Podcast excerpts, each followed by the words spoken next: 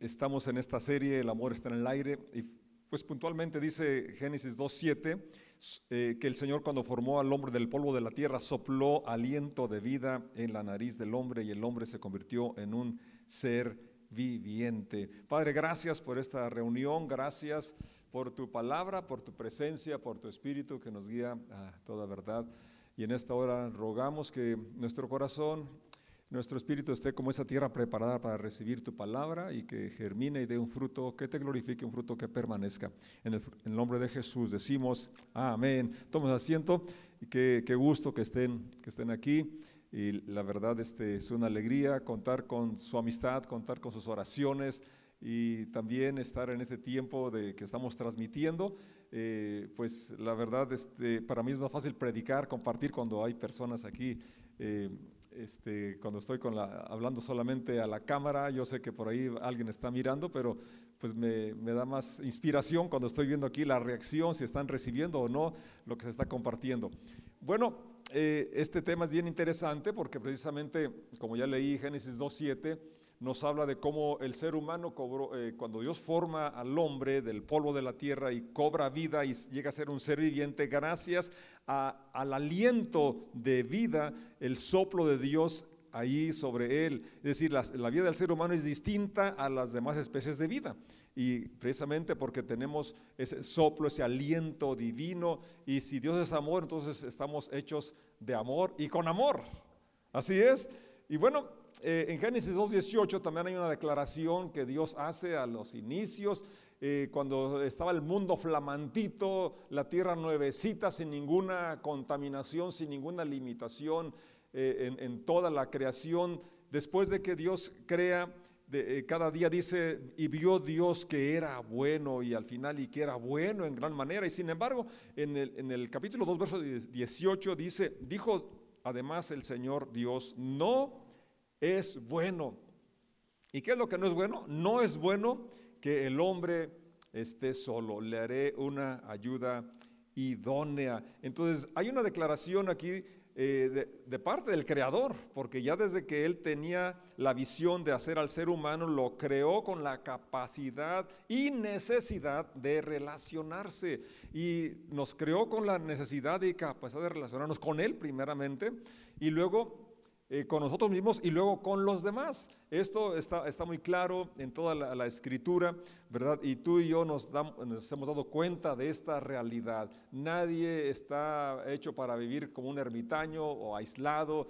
Todos somos interdependientes, pero fundamentalmente somos dependientes de Dios, que es el dador de la vida. El doctor Scott Stickle, dice, la vida consiste en relaciones, lo demás son detalles. Y es una aseveración muy puntual porque precisamente como estamos comentando, Dios nos hizo su imagen y semejanza, Dios es amor, Dios es un Dios relacional que nos hizo para que tengamos comunión con Él. Ahora, esto es cierto de las relaciones, todos tenemos eh, una interconexión con, las demás personas, si no, pues entonces para quién iba a cultivar el maíz, quién se iba a comer las tortillas, eh, el trigo para el pan, para qué hacían zapatos, si no quien los compre, eh, es decir, todos necesitamos de los demás.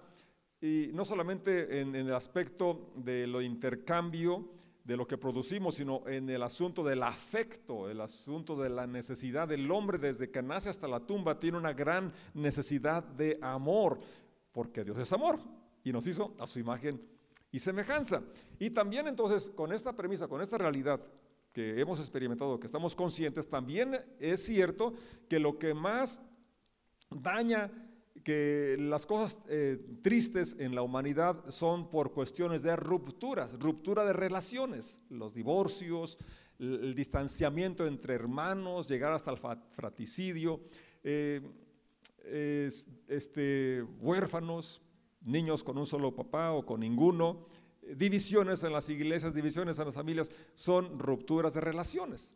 Entonces, por eso es un tema realmente muy trascendente, muy importante, ya que todos estamos relacionados y que lo que más aqueja a la humanidad es la ruptura de relaciones. Entonces, Dios espera que tengamos reconciliación con Él primeramente, reconciliación con nosotros y reconciliación con los demás y podamos entonces así vivir la vida abundante que Él nos ofrece, la vida plena que está a nuestra disposición. Y en Génesis nos habla precisamente de la, raíz del problema y también la solución. es lo importante que tenemos con nuestro Dios, que nos confronta, pero también nos da la solución a nuestra necesidad, a nuestro problema. Cuando Dios hizo al hombre, dice que lo, puso en el huerto del Edén y le, lo comisionó para que lo labrara y lo guardara. Esto es bueno que no lo perdamos de vista, porque al estar aquí en la tierra, nuestro planeta, también nos corresponde cuidarlo. Entonces, ser más responsable, ¿verdad? Eh, en el asunto de no contaminar el agua, no contaminar el aire. Eh, bueno, para no contaminar el aire hay que andar más en bicicleta y menos vehículo, hay que caminar más. ¿Verdad? Esto te ejercita y ahorras gasolina y contaminas menos. Y en el agua, pues hay que bañarnos cada sábado. Usarla, ¿verdad? Con, con, pues, con eh, responsabilidad. Yo realmente me siento mal cuando ando regando allá en el rancho tanta agua para poder eh, este, sacar los cultivos. Ya Dios me permita usar otros sistemas más eh, eficientes para su uso. Pero esto no podemos pasarlo desapercibido. Estamos en, un planeta que necesitamos cuidar, estamos relacionados con él y es parte de lo que Dios dio al hombre, cuidar, cultivar, guardar, administrar, desarrollar lo que Dios ha puesto a, nuestro, a nuestro cuidado. Bien, en el capítulo 2, verso 16 del Génesis dice, pero el Señor Dios le mandó o le advirtió Puedes comer libremente del fruto de cualquier árbol del huerto. Me llama la atención cómo cuando Dios dice que no comas de, les dice que no coman de un árbol, primero les dice, mira la diversidad, mira la abundancia de fruta y de árboles que hay para que tú puedas comer. Puedes comer libremente del fruto de cualquier árbol. Es, este, eh, notorio que a veces pasamos inadvertido las opciones, las puertas que sí están abiertas y nos enfocamos en lo que no en lo que no se debe o no, se, no debería de hacerse. Dice el verso 17, excepto del árbol del conocimiento del bien y del mal. Si comes de su fruto, sin duda morirás. Y este es, es algo realmente, como dije, es el origen de la ruptura, porque se tomó en poco la palabra de Dios, se tomó en poco la advertencia, el mandato, y obviamente vienen las consecuencias, se cumple lo que dice, la muerte significa separación, y hubo la separación entre Dios y el hombre, él mismo se sintió... Eh, que estaba desnudo y tuvo miedo y por eso trató de esconderse. Es lo que dice el capítulo 3, verso 8. Cuando soplaba la brisa fresca de la tarde, el hombre y su esposa oyeron al Señor Dios caminando por el huerto. Así que se escondieron, trataron de esconderse, del Señor Dios entre los árboles. Entonces el Señor Dios llamó al hombre, ¿dónde estás? El hombre contestó, te oí caminando por el huerto, así que me escondí. Tuve miedo porque estaba desnudo. Entonces el pecado trae eh, el miedo, y el tratar de esconderse en lugar de enfrentar las consecuencias o, ver, responsabilizarse por las acciones, se, se, empieza a tratar de esconder y culpar a otros. ¿Qué es lo que sucede? Dice el verso 11, ¿quién te dijo que estabas desnudo? Le preguntó el Señor Dios. ¿Acaso has comido del fruto del árbol que te ordené que no comieras?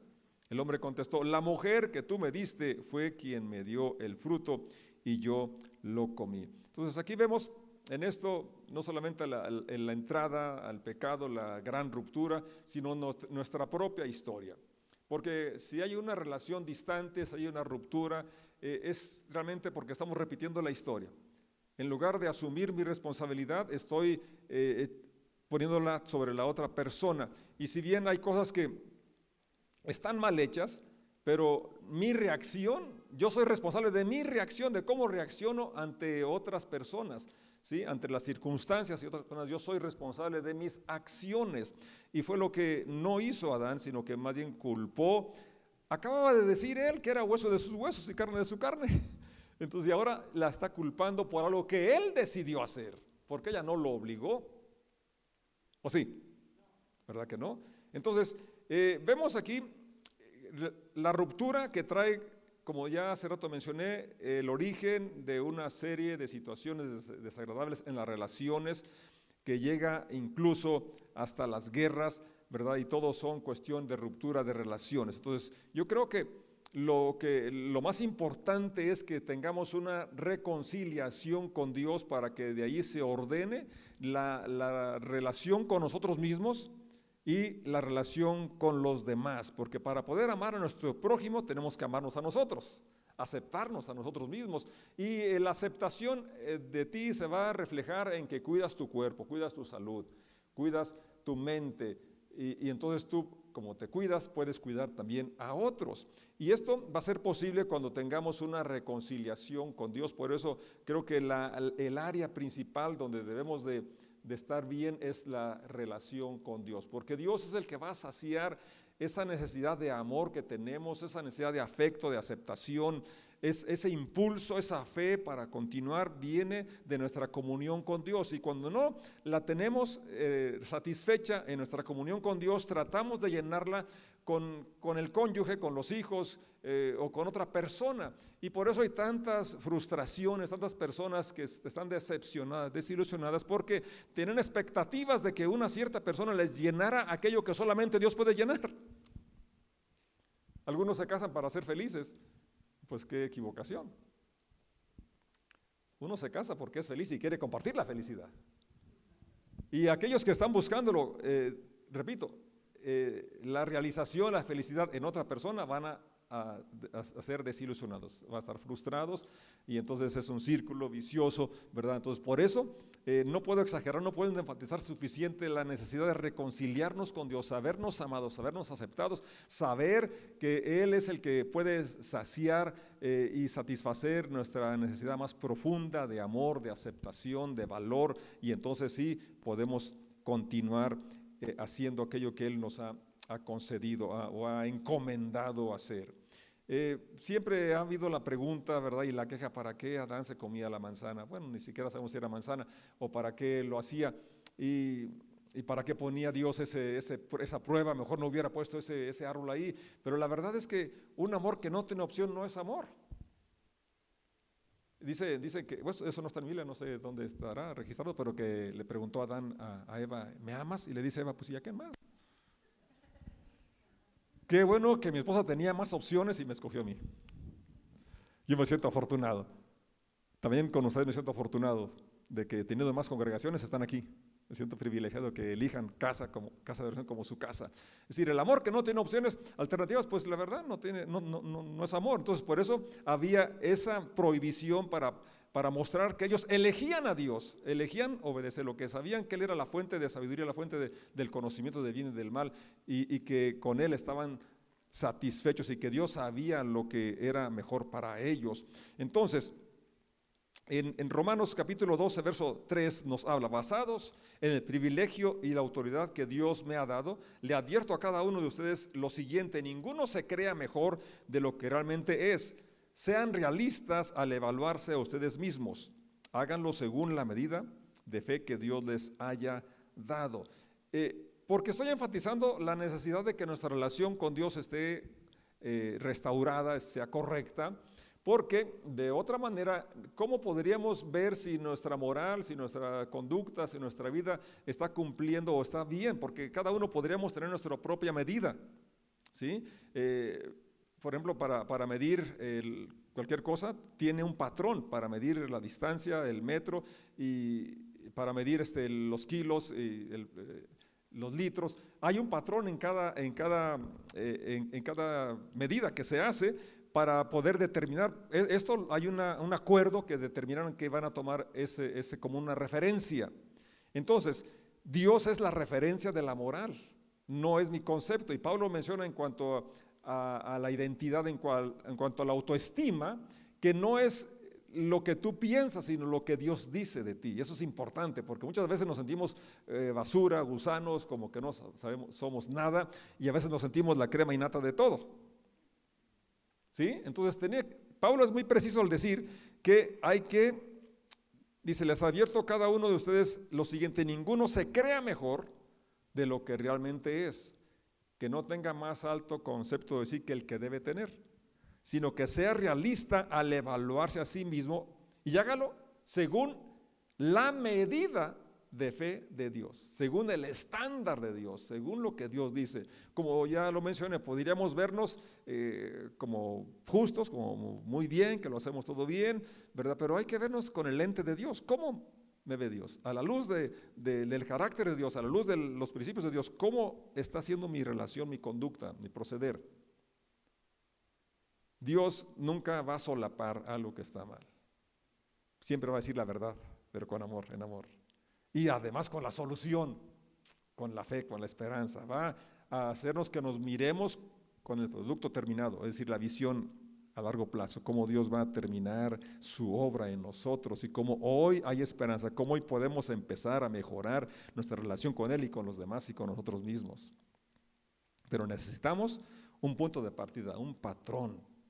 Y, eso lo tenemos en nuestra relación con Dios. Por eso es la relación que creo más importante, porque si estamos bien con nuestra relación con Dios, nos va a ayudar a que tengamos buena relación con nosotros y con los demás.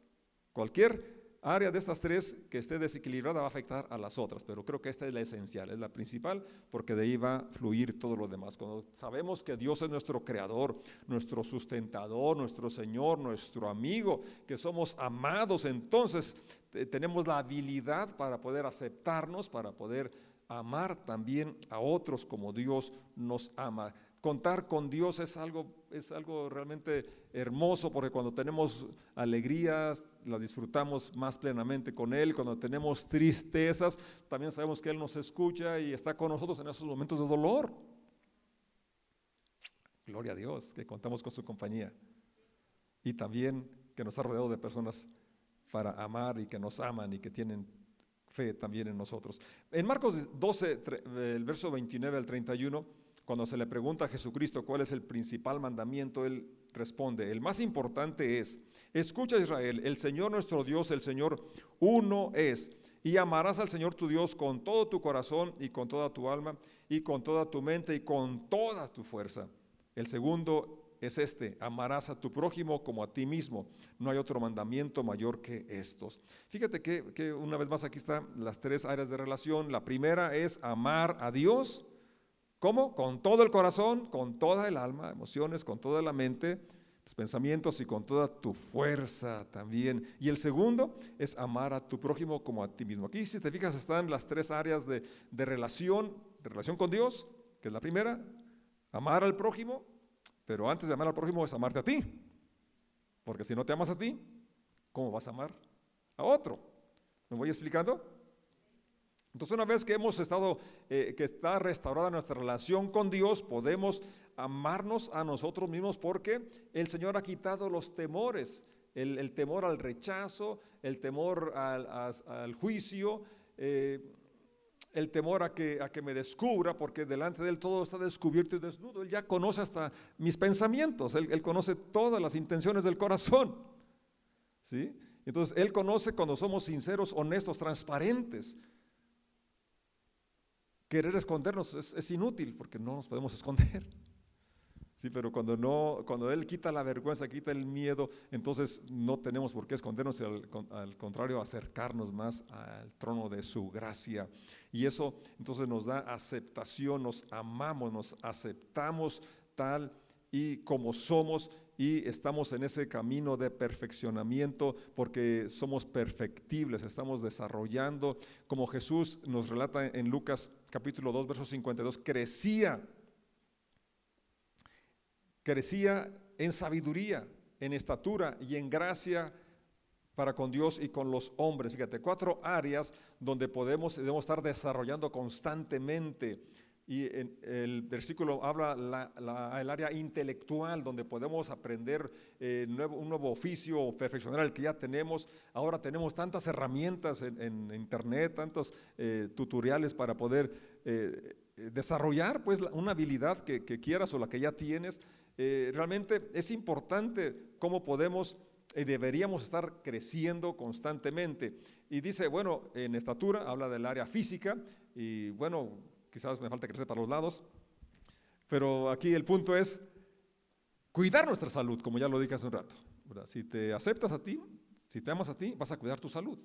buena alimentación, descanso, ejercicio, cosas necesarias, indispensables para, para, para, tu salud. El área espiritual, el momento de leer, el momento de orar, de meditar, de cantar, de alabar a Dios, es parte eh, que no podemos perdernos porque esto, eh, esto nos beneficia, nutre nuestra comunión con Dios, la verdad que nos va a dar fortaleza no solo espiritual, sino también física. El área social dice que crecía en gracia con Dios y con los hombres. Y aquí tenemos que ser intencionales porque no se van a dar las cosas así solas.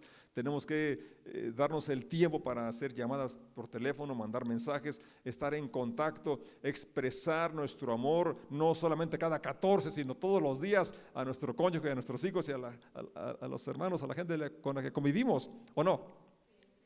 Así es. Entonces, amarnos a nosotros, aceptarnos es ir a la fuente de Dios, de amor, de sabiduría, de gracia y cargar nuestra batería para entonces estar listos y bendecir a otros.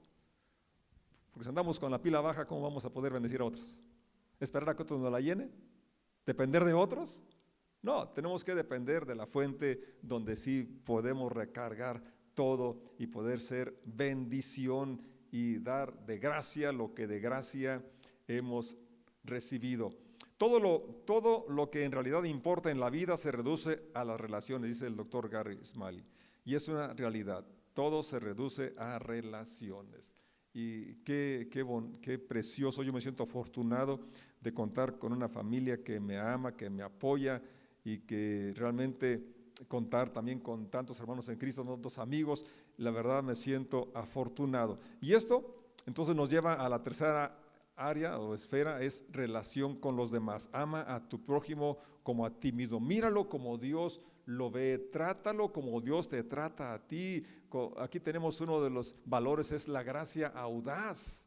Y realmente solo así podemos tener una convivencia sana, dando la gracia de Dios. Para concluir, quiero hacer un rápido resumen. Primero, quedamos en que Dios nos hizo con la capacidad y necesidad de relacionarnos y que la relación más importante es nuestra relación con Dios y luego con, conmigo y después con mis semejantes. Dios es nuestro creador y pero además nos llama a sus amigos. Qué privilegio, qué, qué afortunados somos. Ahora, en esta, en esta, en esta eh, situación de relación con Dios y con los demás, tenemos la capacidad de elegir, como se le dijo a Adán, tenía que, podía elegir obedecer o desobedecer. En las relaciones interpersonales también podemos elegir mejorarlas o mantenerlas así, pero creo que podemos mejorarlas y nos va a ir mejor si las mejoramos. Ahora, elegir eso implica hacer ciertos cambios, ¿verdad? Decir no a unas cosas para poder sí hacer aquellas cosas que necesitamos para que mejore mi relación con Dios o mi relación con mi cónyuge o mi relación con mis hijos o con mis hermanos o con aquellas personas con las cuales tú quieres mejorar esta relación. Miramos también que somos responsables de nuestras acciones. En lugar de culpar a otro, como lo hizo Adán, es asumir la responsabilidad por mis palabras, por mis acciones asumir mi responsabilidad habla de madurez, habla de, habla de que entonces no voy a estar buscando eh, eh, evadir mi responsabilidad, sino ver que yo soy parte del problema, pero también parte de la solución. Está interesante esto, ¿no? Parte de la solución. Y yo creo que esto es poderoso porque nos va a ayudar a, tomar eh, control de nuestra vida no dejándola en que decidan otros, sino saber que cada uno somos responsables de nuestras acciones. En Romanos 5, con esto vamos a terminar leyendo Romanos capítulo 5, nos habla de cómo podemos reconciliarnos con Dios. Y si estamos reconciliados con Dios, esto es el primer paso para poder reconciliarnos con nosotros, aceptándonos y poder así también amar a los demás. Esto va a quitar esos, esos miedos como el que tuvo Adán y Eva y trataron de esconderse. Y generalmente todos somos atacados, ¿verdad?, por el, temor eh, de la desolación o el abandono, eh, a no ser valorado, eh, a, ser controlado, a ser manipulado, a ser rechazado, al fracaso. Y todo esto se quita cuando nos sentimos aceptados, amados por Dios que nos da la fuerza para continuar, la iniciativa, la creatividad y sobre todo el impulso para saber que podemos tener éxito con su ayuda. Romanos 5 del 6 al 11 dice, cuando éramos totalmente incapaces de salvarnos, y todavía seguimos siendo, Cristo vino en el momento preciso y murió por nosotros, pecadores. Ahora bien, casi nadie se ofrecería a morir por una persona honrada, aunque tal vez alguien podría estar dispuesto a dar su vida por una persona extraordinariamente buena. Pero Dios mostró el gran amor que nos tiene al enviar a Cristo a morir por nosotros cuando todavía éramos pecadores. Entonces, ya que hemos sido hechos justos a los ojos de Dios por la sangre de Cristo, con toda seguridad Él nos salvará de la condenación de Dios. Pues como nuestra amistad con Dios quedó restablecida por la muerte de su Hijo cuando todavía éramos sus enemigos, con toda seguridad seremos salvos por la vida de su Hijo.